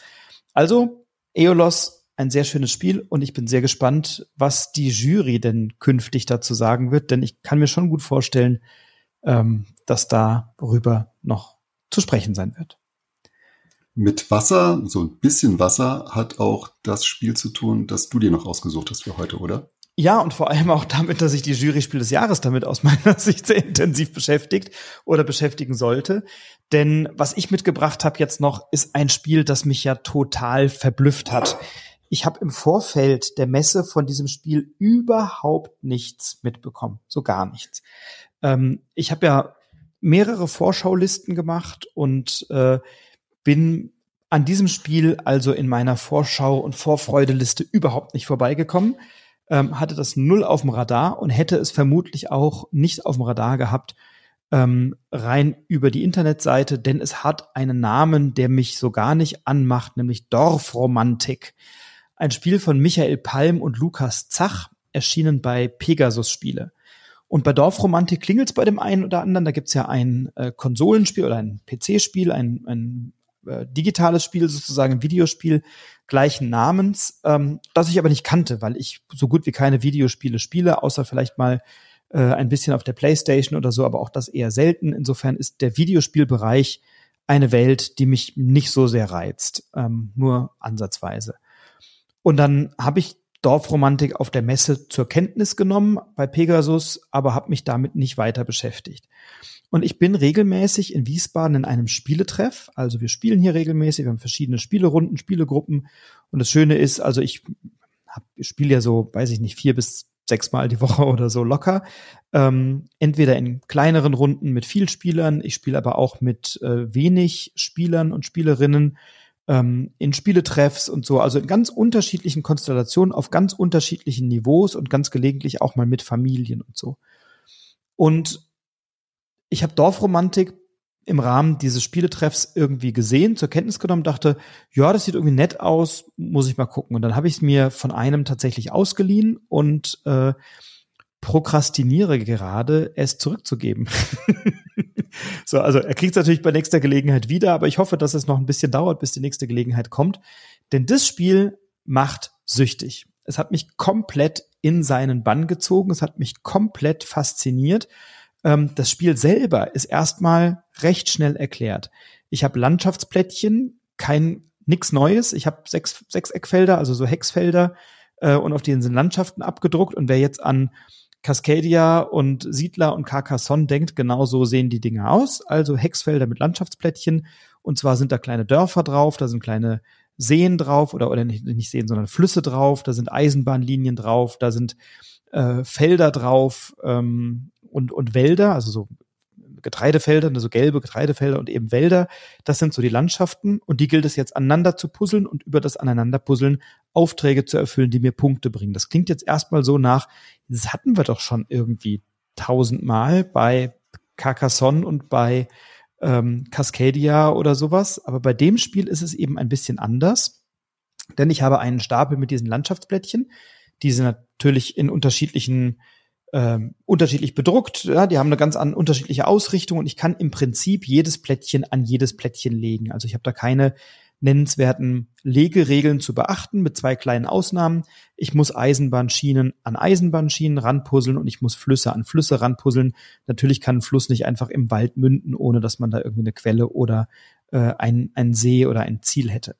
Das sind aber mehr oder weniger die einzigen beiden Legeregeln. Und dann habe ich eben einen weiteren Stapel, auf dem liegen ähm, Plättchen und zusätzlich habe ich einen kleinen Stapel mit so Auftragswerten. Also ich habe für jede Landschaftsart einen, einen kleinen Auftrag mit einer Punktewertung, also ein kleiner Wassertropfen drauf für den Fluss und dann steht da auf der Rückseite eine Zahl und wenn ich eben ein Auftragsplättchen umdecke, dann ist darauf abgedruckt, welche Farbe denn jetzt nun mal äh, dieses Wertungsplättchen haben soll. Dann ist da vielleicht ein kleines blaues Feld auf dem Fluss und dann decke ich eben dieses Zahlenfeld auf und sage, aha, jetzt steht da eine 5 drauf und dann muss ich eben einen Fluss anpuzzeln an vier andere Flussfelder, so dass ich in Gesamtsumme fünf Flüsse angepuzzelt habe und dann kriege ich dieses Wertungsplättchen und habe damit fünf Punkte gemacht. So, das klingt jetzt erstmal relativ leicht. Wenn man aber eben mehrere dieser Wasserplättchen und mehrere dieser Eisenbahnplättchen und mehrere dieser Dörfer aneinander puzzelt, merkt man relativ schnell, viel hilft viel ist hier nicht immer die Devise, weil mir halt ein keine Ahnung, ein Wald bestehend aus sieben oder acht oder zehn Teilen nicht mehr viel bringt. Also ich will eher möglichst viele kleine Gebiete haben, in die ich dann meine Aufträge reinpuzzeln kann. Und dadurch entsteht erstmal eine sehr schöne Beschäftigung mit einem wachsenden Spielfeld, wo ich immer überlege, was ist jetzt gerade die beste Stelle für dieses Plättchen und in welchem Verhältnis hole ich mir denn diese Plättchen zusammen mit den Aufträgen und mit den äh, mit den Wertungsplättchen, also wann decke ich die sozusagen auf, wann puzzle ich da einen Auftrag rein und wann möglicherweise auch nicht. So. Und bei Dorfromantik ist das Besondere, dass ich verschiedene Kästchen, Boxen in diesem Spiel mit dabei habe und mir im Verlaufe des Spiels Gesamtpunkte für jede einzelne Partie erspiele, die ich dann in so einer Liste eintragen kann, die dann dazu führt, dass ich mir nach und nach weitere Boxen freischalte. Also ich gehe dann auf so einer Legendenleiste, ich habe dann so einen Weg abgebildet, ne, und je nachdem, ähm, welche Aufträge oder welche Punktzahl ich gemacht habe, darf ich eben auf diesem Weg bestimmte, eine bestimmte Anzahl Felder laufen. Das sind am Anfang weniger, am Ende dann natürlich ein paar mehr. Und dadurch komme ich auf diesem Weg vorwärts und unterwegs habe ich so Meilensteine und wenn ich die dann erreiche, dann darf ich eine Box öffnen. Und in der Box sind dann weitere Aufgaben oder Möglichkeiten, andere Aktionen, die noch hinzukommen nach und nach. Es sind andere Landschaftsplättchen drin, es sind nochmal andere Auftragsplättchen drin, Wertungsplättchen.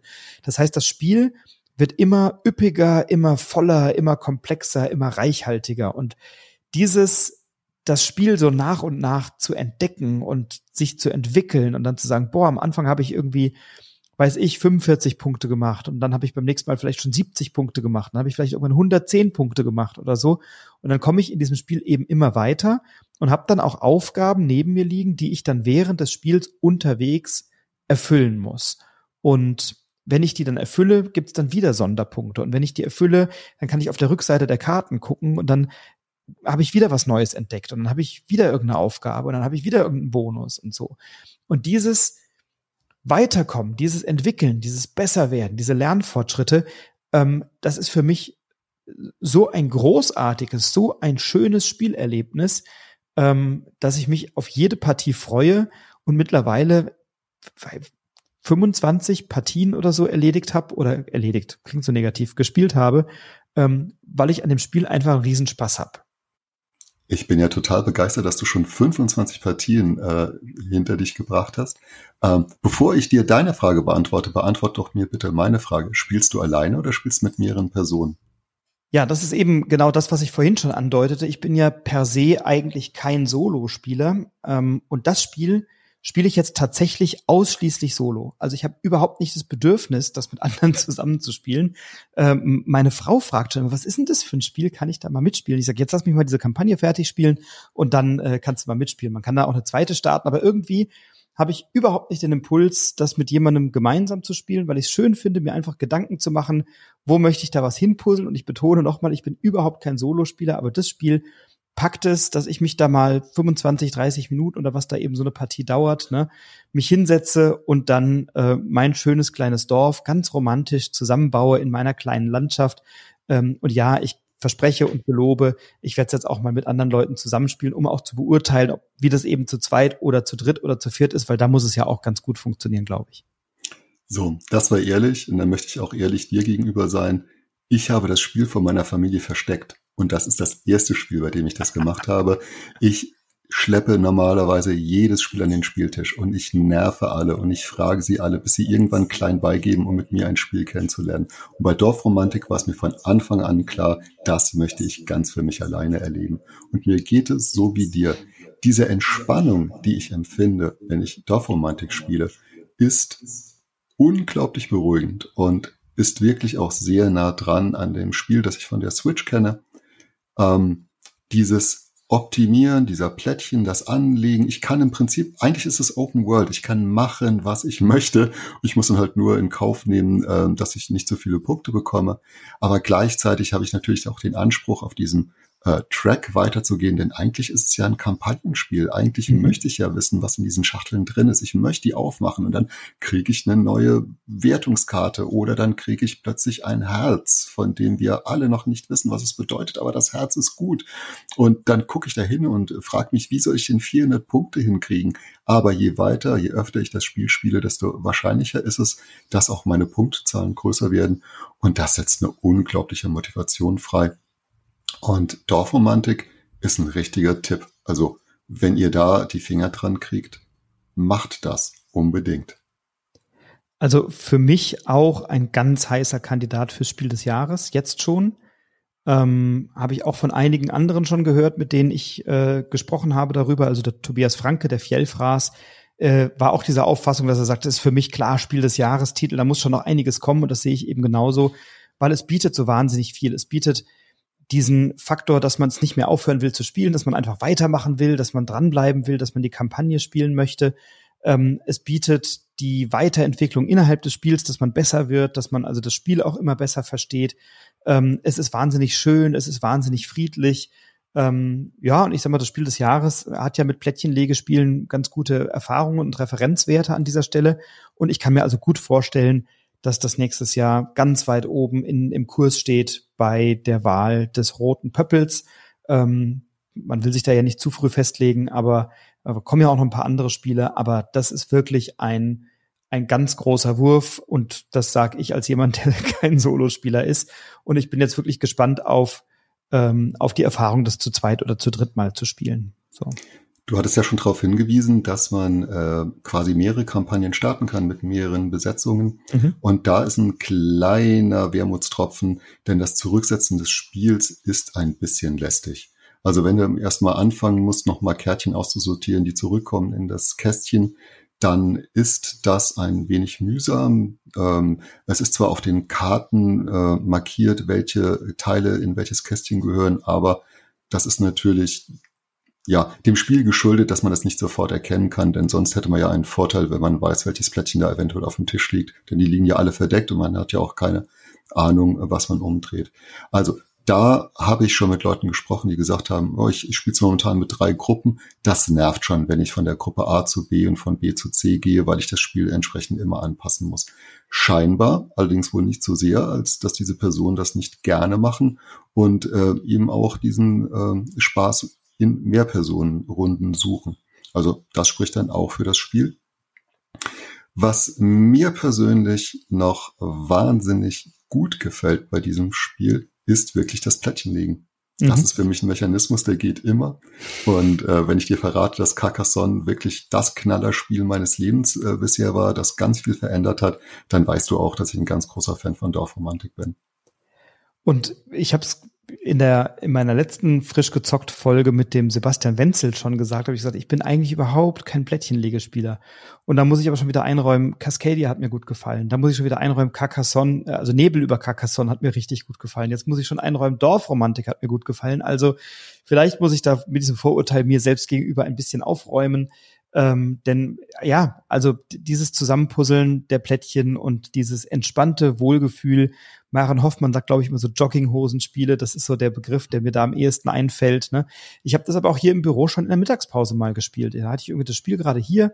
Ähm, da dachte ich, ach, ist Mittagspause, komm, habe mir ein bisschen Sushi beim Edeka geholt und habe mich dann hingesetzt und habe dabei ein bisschen Dorfromantik und habe so ein kleines Dorf zusammengepuzzelt oder so. Dieser Podcast wird Ihnen gesponsert von Edeka. es gibt natürlich noch andere tolle Supermarketten. Es gibt noch Rewe, es gibt Lidl, es gibt Penny, es gibt Walmart, keine Ahnung, Aldi. Nein, also gibt's auch HL? Nee, HL gibt's nicht mehr. Tengelmann auch nicht. Na gut, also jedenfalls ähm, in jedem Dorf ist auch ein Supermarkt und deswegen, nein, ich habe das gerne gemacht und ich freue mich schon drauf, das weiter herauszufinden. Und ja, das Zurücksetzen, darauf habe ich nicht so Lust, deswegen enthalte ich es meiner Frau jetzt noch ein bisschen vor und dann muss ich es die Tage auch dem Alex zurückgeben. Also lieber Alex aus meiner Dienstagsspielegruppe bei Wiesbaden spielt. Vielen, vielen Dank für die Leihgabe. Du hast mir ein unglaublich schönes Spielerlebnis beschert, eine Riesenfreude gemacht. Und Dorfromantik ist mit einer 8,0 extrem gut bewertet bei Boardgame Geek bereits. Äh, und das bei einer Komplexität bei 1,83, also nicht so wahnsinnig komplex. Ähm, und auf dem Gesamtrang liegt Dorfromantik bereits auf Rang 7676 war allerdings auch erst 85 Ratings, aber ich habe es tatsächlich meinerseits mit einer 9 bewertet. Ähm, das heißt, very much enjoy playing. Das ist also exzellent äh, und insofern ähm, ein sehr, sehr guter Wert. Und ich freue mich drauf. Ich habe äh, ja so viel Spaß daran. Ich bin noch nicht ganz durch mit der Kampagne. Ein bisschen was fehlt noch, aber nicht mehr allzu viel. Und dann freue ich mich bald drauf, mal die maximale Punktzahl zu knacken, es dann zurückzusetzen, es nochmal mit meiner Frau zu spielen und dann in Liebe und Dankbarkeit dem Alex wieder zurückzugeben. Also Dorfromantik von Michael Palm und Lukas Zach bei Pegasus Spiele äh, erschienen und im Vertrieb. Und Paul Riebe ist der Illustrator nach der Computerspielvorlage. So, das waren schon meine drei Titel. Violine, Chocolate Factory und Dorfromantik. Ähm, du hast schon zwei mitgebracht, bleibt eins zum Schluss und das hat eine identische Schachtelgröße wie Dorfromantik und ist auch ein wirkliches Schwergewicht. Tatsächlich, denn lass uns doch noch einen Blick drauf werfen auf Woodcraft, das neue Spiel von Wladimir Suchi, das er allerdings diesmal nicht alleine gemacht hat, denn er hat sich noch Ross Arnold dazu genommen und zusammen haben sie ein klassisches Suchi-Spiel gemacht, bei dem du alles findest, was dir viel Spaß macht und gleichzeitig allerdings ein ganz neues Spielgefühl entdeckst. Wir sind in einer ja, Holzwerkstatt und das Ganze ist auch so ein bisschen mystisch angehaucht. Das Ganze ist auch so ein bisschen als ähm, so gezeichnet, als äh, wären Elfen irgendwie unterwegs und man hat auch so ein bisschen äh, eine Magie reingestreut, indem man äh, ja Bäume wachsen lassen kann. Auf jeden Fall beschäftigt sich alles äh, damit, aus Würfeln Holzbretter zu machen und diese Holzbretter zu benutzen, um damit Aufträge zu erfüllen. Und äh, es sind Würfel dabei in drei verschiedenen Farben, die man dafür braucht. Und als wäre das noch nicht einfach genug, haben diese Würfel meistens nie die richtige Zahl, die man braucht. Aber keine Sorge, es ist kein Glücksspiel, es hat nichts mit Würfeln zu tun, sondern diese Würfel äh, zeigen quasi an, wie viel Holzbretter man aus einem Würfel herausschneiden kann. Dazu hat man Sägeblätter in seiner Werkstatt, die man dann benutzen kann, um Würfel quasi zu teilen. Man hat äh, Assistenten, die dir helfen können ähm, mit Fähigkeiten, entweder einmal pro Runde oder bei einem Soforteffekt, das Ganze ein bisschen anpassen zu können. Und so spielt man über einen Zeitraum von 14 Runden sich die meisten Siegpunkte zu. Und diese Siegpunkte in Woodcraft sind tatsächlich Haselnüsse. Und die Währung, mit der wir immer wieder uns neue Dinge kaufen müssen, sind Blaubeeren. Und auch da merkst du, der Trend ist das Naturthema. Ob es tatsächlich Haselnüsse und Blaubeeren für das Spiel gebraucht haben, darüber können wir uns nachher noch unterhalten. Aber Woodcraft ist auf jeden Fall ein Spiel, das bei mir sofort wieder gezündet hat. Und ich weiß, dass du ja auch viele Spiele von Suchi schon gespielt hast. Hm, wir machen mal ein kleines Rätsel. Welche Elemente seiner alten Spiele findest du denn in Woodcraft wieder? Ja, ich habe nicht alle Suchi-Spiele gespielt tatsächlich. Also ich habe noch nicht gespielt ähm, Pulsar und ich habe auch noch nicht gespielt Underwater Cities. Ähm, beide stehen noch auf meinem Pile of Shame zu Hause, aber die anderen kenne ich. Ähm, also naja, das Aktionsrad ist natürlich ganz klar Prager Caput Regni äh, oder davon inspiriert. Ähm, wenn gleich bei Prager ja dieser Bonus, den man bekommt, wenn man ein, ein, eines dieser Plättchen eben länger nicht benutzt hat, ähm, eher selten zum Tragen kommt, meiner Erfahrung nach, wo wo es bei Woodcraft dann eben häufiger zum Tragen kommt. Also bei Woodcraft ist das Ressourcengewinnen oder das, das sozusagen das Aktionen ausspielen dadurch geprägt, dass wenn eine Aktion über einen längeren Zeitraum nicht gemacht wird, dass sie immer wertvoller wird. Also wenn andere Aktionen überproportional häufig gewählt werden und andere eben seltener, dann werden die seltenen aufgewertet, sodass es attraktiver wird, die irgendwann zu nehmen, weil man Siegpunkte bekommt oder zusätzliche Ressourcen oder sowas ähm, dann macht das eine Menge Freude. Und das ist sicherlich ein Element, das wir bei Prager Kaput Regni finden. Ähm, das Dach unserer Holzwerkstatt besteht aus so kleinen ähm, Feldern, Elementen, die wir ausbauen können mit Werkzeugen, die wir im Spiel erwerben können und die wir im Spiel bekommen. Ähm, oftmals als Bonus, wenn wir Aufträge erfüllt haben. Und da haben wir so einen ähnlichen Mechanismus wie bei Messina, dass so benachbarte Felder sich gegenseitig dann eben beeinflussen. Und wenn wir diese Felder dann ausfüllen mit, äh, mit entsprechenden Werkzeugen, bekommen wir da weitere Boni zur Verfügung. Also da sieht man schon, dass äh, Woodcraft durchaus selbstreferenziell ist, äh, was, was Suchi angeht. Gibt noch ein paar weitere Beispiele, die du mir dann erzählt hast, die kannst du gleich selber erzählen. Ähm, wenngleich, so wie ich es verstanden habe, nicht Wladimir Suchi sich Unterstützung geholt hat ähm, von, äh, von, wie heißt der, Ross? Ross äh, Arnold. Ross Arnold, genau. Sondern umgekehrt, ich glaube, dass der Kern des Spiels von Ross Arnold entwickelt wurde und er sich dann Wladimir Suchi dazu geholt hat für den Feinschliff. Ähm, zumindest ist es das, was, was ich verstanden habe. Ähm, ungeachtet dessen sind viele Elemente drin, die wir von anderen Suchi-Spielen kennen. Und du hast ja auch noch ein oder zwei auf Lager, insbesondere aus den Spielen, die ich noch nicht so gut gespielt habe. Genau. Du findest auch so ein bisschen Underwater Cities nochmal drin, denn du hast ähm, eine Leiste mit äh, quasi 14 Phasen, die nacheinander abgespielt werden mit Zwischenwertungen. Du hast die Assistenten ähm, in Form von Gehilfen, die hier in deiner Werkstatt drin sind. Also da packt es Suchi tatsächlich äh, prominente Mechaniken seiner alten Spiele zusammenzupacken, aber es wirkt nicht wie ein Abklatsch, sondern für mich ist Woodcraft tatsächlich ein eigenständiges Spiel, das äh, sich ganz außergewöhnlich spielt und bei dem ich nicht das Gefühl habe, naja, alles schon mal gesehen zu haben, aber ich erkenne ganz viel. Und das ist natürlich auch eine Leistung für einen Spieledesigner, der auf so einen Fundus zurückgreifen kann, dass er sagt, boah, das war alles gut und das mache ich jetzt nochmal zusammen und da kommt nochmal was richtig Gutes raus. Das Einzige, was mich bei Woodcraft ein bisschen stört, das ist dieser Pfeil am Aktionsradius, äh, beim Aktionsrad in der Mitte. Ähm, ich habe einen Freund, der heißt Holger, der hat diesen Pfeil schon abgeschnitten, weil er sagt, wenn immer er ein Plättchen weiterlegt, stört ihn dieser Pfeil. Mittlerweile hat er auch verstanden, dass dieser Pfeil eigentlich eine wichtige Begrenzung ist ähm, über diesen Aktionsradius, denn du hast gerade eben schon hingewiesen, man darf äh, Aktionen häufiger spielen und äh, man ist da auch nicht eingeschränkt, aber sie dürfen eine gewisse Position nicht überschreiten. Beziehungsweise, wenn sie eine Position überschreiten, dann verändert sich das Rad und der Bonus wird besser, den andere Aktionen ausschütten. Ähm, das hat uns in unserer ersten Partie in einer total überfüllten Kneipe bei schummrigem Licht tatsächlich mit der englischen Anleitung sehr viel Nerven gekostet, bis wir das gerafft hatten. Das war ein ähm, Erlebnis, an das ich mich nicht so gern zurückerinnere.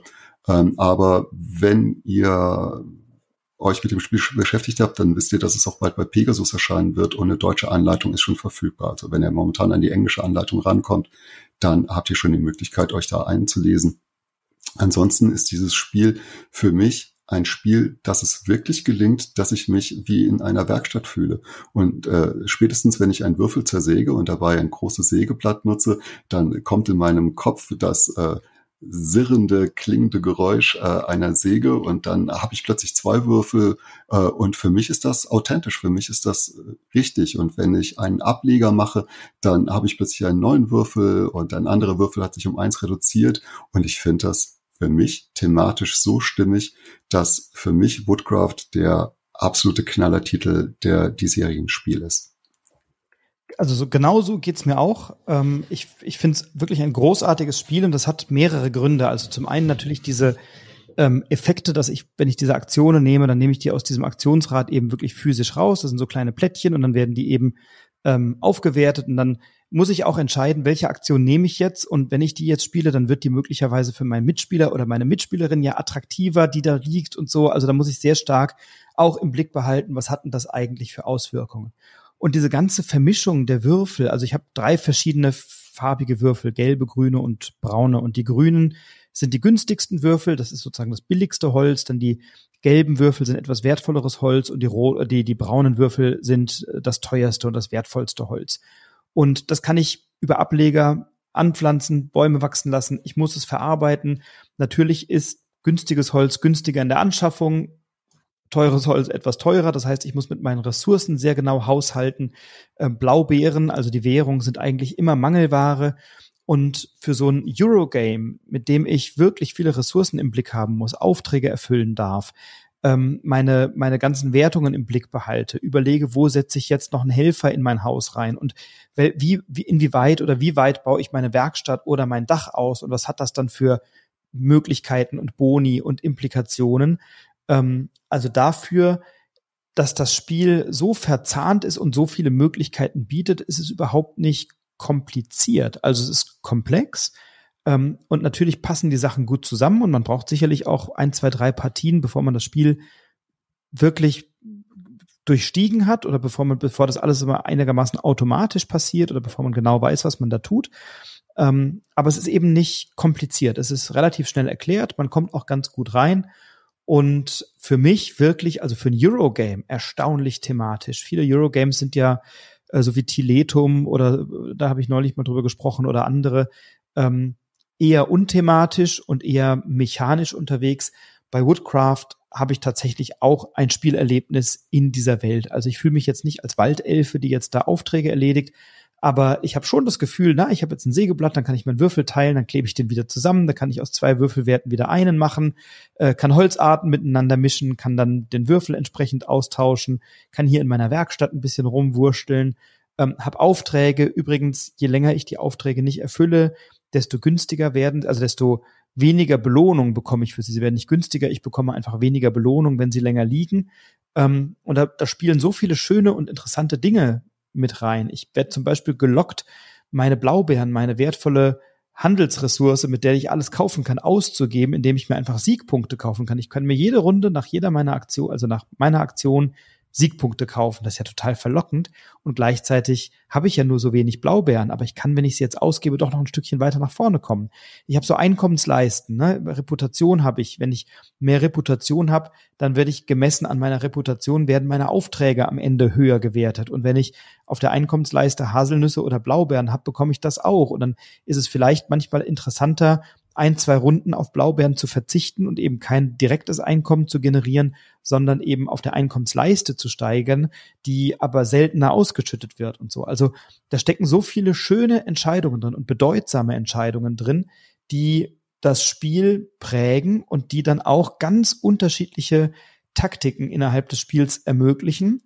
Ähm, und für mich ist Woodcraft tatsächlich auch einer der stärksten Titel dieses Jahr. Und das ist schon bemerkenswert, weil Delicious Games, der Verlag, der das im Ursprung äh, veröffentlicht hat, die waren ja letztes Jahr auf der Messe bei Messina wahnsinnig schnell ausverkauft. Und dann war die Frage, haben sie genügend Titel dabei? Und ich hatte bei Woodcraft einige Spieler und Spielerinnen in meinem Freundeskreis, die nicht vor Ort waren und die immer irgendjemanden ähm, sich organisiert haben, der ihnen dieses Spiel besorgt auf der Messe. Die hatten da in äh, Halle 5, glaube ich, war das so ein Stand und äh, der relativ kleiner Stand. Delicious Games ist ja auch ein familiengeführter Verlag, also ein Familienbusiness, ähm, der nur gegründet wurde, um die Spiele von Wladimir Suchi zu verlegen. Ähm, die Website von denen ist total veraltet. Da haben sie Messina als Neuheit angekündigt und haben irgendwie die letzte Aktualisierung, glaube ich, war 2018 oder 19. Also durchaus ein, äh, eine ältere Website. Also alles so ein bisschen usselig. Und dann war die Frage, haben Sie dieses Jahr genügend Titel dabei? Und ich habe gesagt, ich habe keine Lust jetzt da, mich in diese lange Schlange zu stellen, wenn ich drei Wochen nach der Messe erst kaufen kann. So what? Und dann war ich tatsächlich am ersten Tag, am Nachmittag irgendwie an dem Stand und ich habe, glaube ich, fünf Minuten angestanden und dann hatte ich auch schon mein Exemplar in der Hand ähm, und in der Schachtel selber, die Komponenten sind gar nicht so viele. Also die Schachtel ist irgendwie so, weiß ich nicht, halb gefüllt oder so. Und dann war ich am Anfang, wenn du so eine Schachtel öffnest, denkst du auch, ah, was ist da alles drin und hier und guckst dir das alles an. Also das Material ist überschaubar. Ähm, aber das Spiel selber hat eine unglaubliche Tiefe, hat eine unglaubliche Vielzahl an Entscheidungsmöglichkeiten und hat also wahnsinnig viele unterschiedliche Herangehensweisen äh, zum, zum Sieg sozusagen ist auch bei Boardgame Geek exzellent bewertet mit einer 7,93. Ähm, und für eins bis vier Spielende geeignet. Es gibt auch einen Solo-Modus, den habe ich bis jetzt noch nicht gespielt. Ich weiß nicht, wie es bei dir ist. Hast du den mal ausprobiert? Nee, ich zum Glück habe ich immer Leute, die Lust haben, mit mir zu spielen. Ähm, deswegen gut. den Solo-Modus kenne ich auch nicht. Nachdem ich heute bei zwei Spielern gesagt habe, ich war so gerne alleine, habe ich den auch noch nicht ausprobiert. Dann spiele ich lieber Dorfromantik, da muss ich nicht ganz so viel denken. Aber mit 559 Ratings aktuell, Bewertung von 7,9 bei Boardgame Geek und einer Komplexität, aber eben von 3,87. Also das ist ja das, was ich sage, es ist nicht kompliziert, aber durchaus komplex und 3,87. Das ist schon Richtung Medium Heavy Eurogame, also mittelschweres Spiel ähm, das ist wirklich was für Experten, das Spiel. Das ist schon weit aus dem Kennerbereich herausgewachsen sozusagen. Ähm, Michael Peichel oder Peichel hat das Spiel illustriert. Ross Arnold, Wladimir Suchi, der Autoren. Delicious Games, der ursprüngliche Verlag. Und hier in Deutsch erscheint es jetzt gerade bei Pegasus. Und wenn ihr expertige Eurogames mögt, insbesondere wenn sie so thematisch sind und gut verzahnt, dann ist aus meiner Sicht Woodcraft eine ganz exzellente Wahl für die eigene Spielesammlung. Gibt's deinerseits noch was hinzuzufügen, was ich vergessen habe? Ein Ausrufezeichen dahinter, hinter das, was du gesagt hast. Sehr schön. Ja, Mensch, dann haben wir doch heute sechs durchaus unterschiedliche und gleichermaßen interessante Spiele besprochen. Also begonnen mit der Violine, Weiter ging es dann mit Coral. Dann haben wir über die Chocolate Factory gesprochen, über Eolos, dann über Dorfromantik und jetzt zum Schluss über Woodcraft. Ich glaube, da ist eine schöne Auswahl. Und bis auf Coral und die Violine, weil man sie nur einmal spielen kann, fairerweise, oder zumindest nicht in so kurzem Abstand hintereinander, heute alles Spiele, auf die ich richtig Bock habe. Ich wäre bei Woodcraft, bei Eolos, ich wäre bei Chocolate Factory sowieso, bei Dorfromantik jederzeit bei einer oder vielen Partien dabei und freue mich jetzt schon immer auf meine nächsten bei diesen Spielen. Dann, Frederik, das war total schön, mit dir über Spiele zu plauschen. Ich äh, habe eine wunderbare Zeit gehabt und lass uns das bei Gelegenheit vielleicht noch einmal über ein sehr viel ernsteres Thema machen, nämlich wie packen Spiele das Ganze Menschen zusammenzubringen, die eigentlich normalerweise gar nicht zusammengehören wollen. Unbedingt. Und wenn du, der du das gerade hörst, zu einem oder mehreren dieser Spiele andere oder auch übereinstimmende Meinungen hast, dann teil uns die gerne mit. Das ist ja immer interessant, sich dann auch mal auszutauschen, wenn man nicht der gleichen Meinung ist oder wenn Leute sagen, ja, sehe ich genauso. Ähm, beides freut mich und auch den Olli gleichermaßen. Ich werde den Olli auch verlinken in den Show Notes, wenn ihr sagt, er hat so eine angenehme und warme und einladende Stimme, den möchte ich gerne mal sehen und näher kennenlernen. Bei Twitter und bei Instagram findest du ihn und auch mich den Olli unter der Fu spielt, mich unter Broadcast unterstrich Brettspiel Podcast bei Instagram und auch bei Twitter. Da heißt es, glaube ich, nur Broadcast unterstrich Spiel, weil man weniger Zeichen zur Verfügung hat. Ähm, folg uns da gerne und schreib uns gerne. Und natürlich freuen wir uns, freue ich mich über eine gute Bewertung dieses Podcasts, gerne bei iTunes, ähm, eine Fünf-Sterne-Bewertung, das wäre klasse. Und bei mir haben ja, wie du weißt, traditionell die Gäste das letzte Wort und deswegen darf ich mich wieder verabschieden, sage, bleibt inspiriert, inspiriert andere, spielt schön weiter und das letzte Wort hat mein heutiger Gast, der Oliver Clemens. Das ist das Ende von der Podcast, heute gesponsert von Edeka. Bis zum nächsten Mal. Sehr schön, Mensch, da hatten wir doch richtig cool was zusammen. Ja. Mal die Aufzeichnung.